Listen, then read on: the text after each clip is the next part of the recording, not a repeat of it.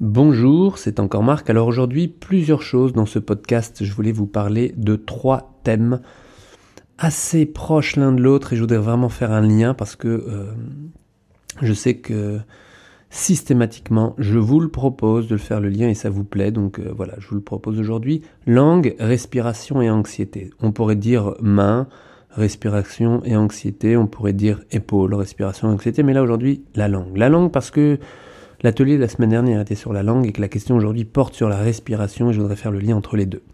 J'ai eu une question assez précise. La respiration pour le saxophoniste, faut-il serrer la ceinture abdominale? Alors, grosse question et euh, question un peu vague en même temps, je vais répondre donc à Bruno. La ceinture abdominale, ce sont quatre couches abdominal, le plus profond, le transverse, les obliques, petits et grands obliques, on les appelle aussi internes et externes, et puis par-dessus le grand droit, la fameuse tablette de chocolat. C'est cette sangle abdominale, cette ceinture abdominale, on va d'abord parler de, la musculature la plus profonde, c'est-à-dire le transverse. Le transverse de l'abdomen, c'est un muscle qui part de la colonne dorsale, le lombaire, excusez-moi, lombaire du bas du dos, et qui fait vraiment une ceinture c'est-à-dire qu'il fait tout le tour de votre abdomen, qui passe par le sommet des hanches, des crêtes iliaques, qui s'insère également euh, au niveau du pubis, sur les côtes, les dernières côtes, au niveau du sternum également, et qui repart de l'autre côté. De nouveau, euh, pubis, aile et au-dessus, dernière côte, jusqu'à retrouver les, vertèbres lombaires de l'autre côté. Donc c'est vraiment une sangle abdominale. Imaginez, vous mettez une ceinture lombaire, vous savez, vous avez déjà expérimenté ça. Cette ceinture lombaire, elle est euh, musculaire et on l'appelle le transverse.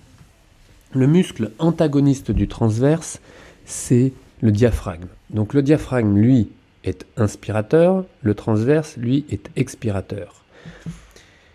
Lorsque vous soufflez, lorsque vous parlez, vous utilisez votre transverse, le muscle le plus, plus profond de la ceinture abdominale, et qui vous permet d'expirer l'air. Sauf que si vous ne gérez pas votre débit d'air et que vous faites ah en une seconde, vous soufflez 5 litres d'air en une seconde, 5, 4, 6, en fonction de votre cage thoracique.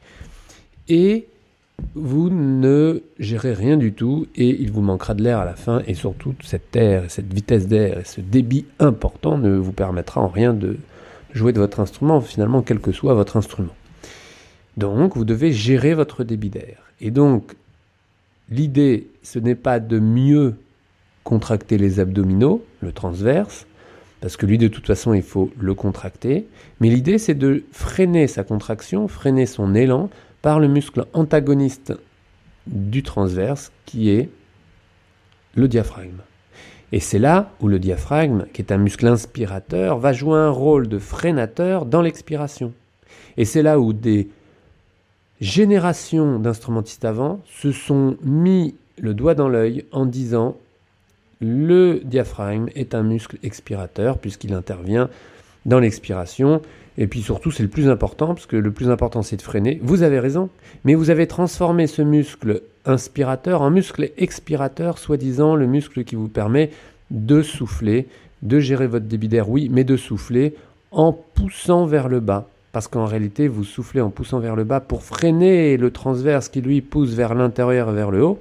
C'est en fait vers l'intérieur et qui pousse les viscères euh, vers le haut, qui favorise la remontée du diaphragme et l'expulsion de l'air. Et pour éviter cette expulsion de l'air trop rapide, et pour mieux la gérer, vous devez freiner avec le diaphragme qui lui pousse vers le bas en freinant le muscle du transverse. J'espère que c'est clair pour vous, ça doit être hyper clair parce que ça fait mais des années et des générations, encore une fois, que euh, vous pensez l'inverse. Et penser l'inverse, ça veut dire que lorsque vous expirez, vous poussez le ventre vers le bas, vous gonflez le ventre plein d'air, alors qu'il n'y a pas un gramme d'air, un centimètre cube d'air plutôt, qui va euh, dans le ventre, évidemment, puisque l'air s'arrête au diaphragme.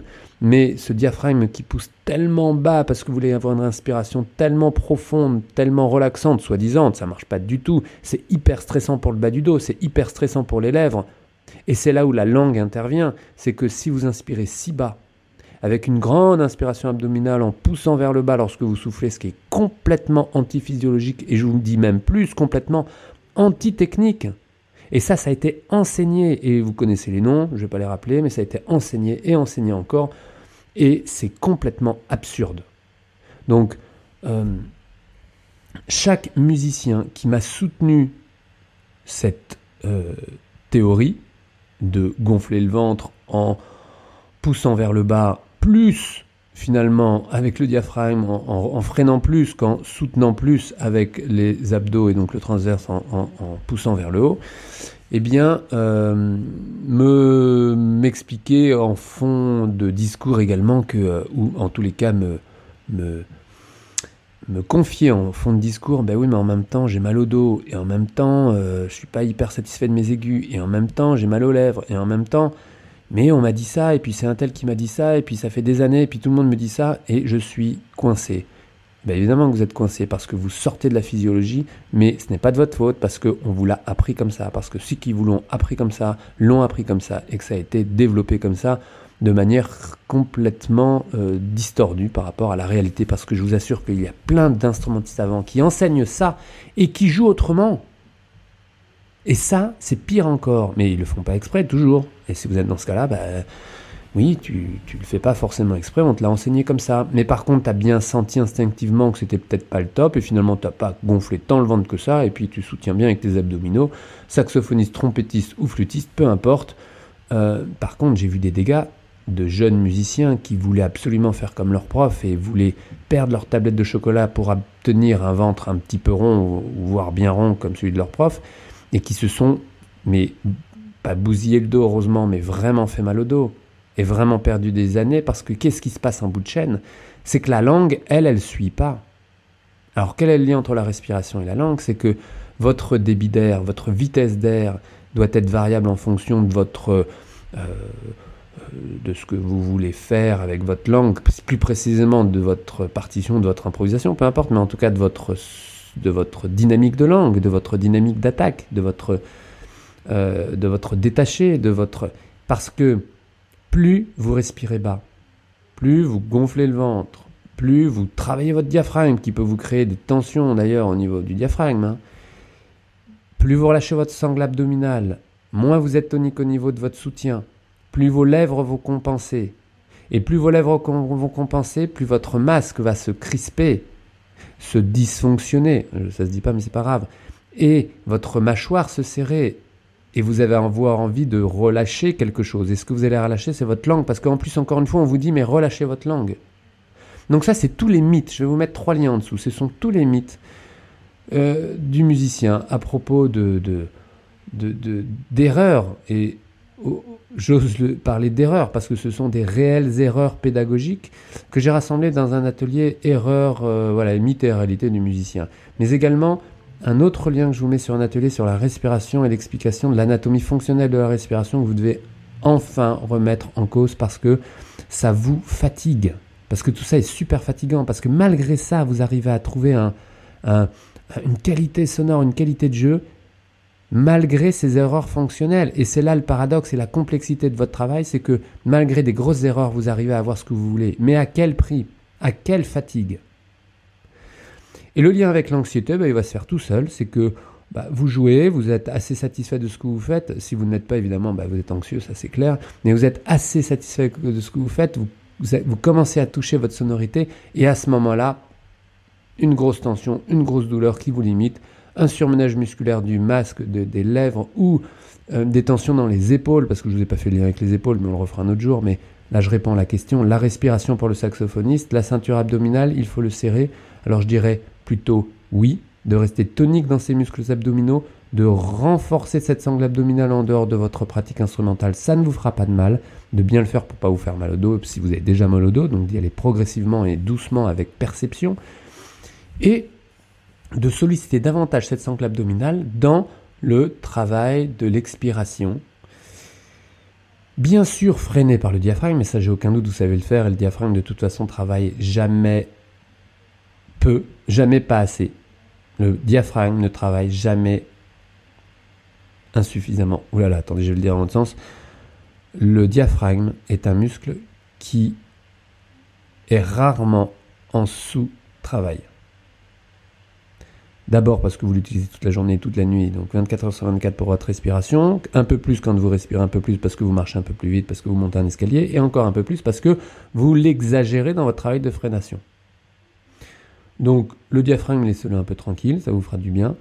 Et euh, remettez un petit peu d'abdominaux dans le soutien, ça va vous relâcher les lèvres, ça va vous permettre de relâcher la gorge, ça va vous permettre de relâcher un peu la nuque, les épaules, et surtout la région lombaire, surtout, mais en même temps vous avez mal au dos, ça fait 20 ans, ça vous dérange pas trop. Par contre, vos lèvres, dès qu'elles se fatiguent, là vous ne comprenez plus. Et l'anxiété arrive parce que vous ne comprenez pas, parce que vous ne pouvez pas comprendre. Parce que tant que vous êtes dans cette impasse de relâcher votre ventre et de court-circuiter les abdominaux de cette manière-là, c'est hyper compliqué de comprendre et vous ne sortez pas de l'impasse. Ou alors vous arrêtez euh, euh, un mois, bon évidemment vous êtes déprimé, l'anxiété vous a rattrapé, c'est pas drôle, hein. Franchement, c'est pas drôle. L'anxiété vous a rattrapé et euh, qu'est-ce que vous faites? Vous demandez conseil à un collègue? Ah, respire plus bas, gonfle le ventre. C'est une réelle impasse, anxiogène, évidemment anxiogène. Alors quand euh, dans le corps médical, on dit oh oui, mais les musiciens, de toute façon, c'est des anxieux, c'est psychique leur euh, problématique. Non, votre problématique n'est pas psychique, elle est pédagogique, elle est technique, elle est anatomique, elle est biomécanique. Votre problématique, elle est mal enseignée. Je parle dans certains détails qui n'en sont pas, hein. mais globalement, évidemment, c'est magnifique ce que vous proposez. Et je ne reproche pas ça aux profs. Je ne reproche ça à personne. Je dis simplement, il y a des règles anatomiques. On les a adaptées aux musiciens. On a fait le lien entre l'anatomie fonctionnelle et la technique instrumentale. Voici les liens, vous les avez juste en dessous. Regardez-les parce que ça vaut le coup, ça change une vie. C'est ce que les musiciens me disent lorsqu'ils prennent conscience de ça. J'espère que ce podcast vous aura aidé à prendre conscience de ça et que Bruno, j'aurais répondu à ta question. La ceinture abdominale, oui, il faut la tenir il faut la tonifier, il faut la solliciter, ne pas l'oublier. Et pour ça, respirez un peu moins bas. Je vous dis à demain. Ciao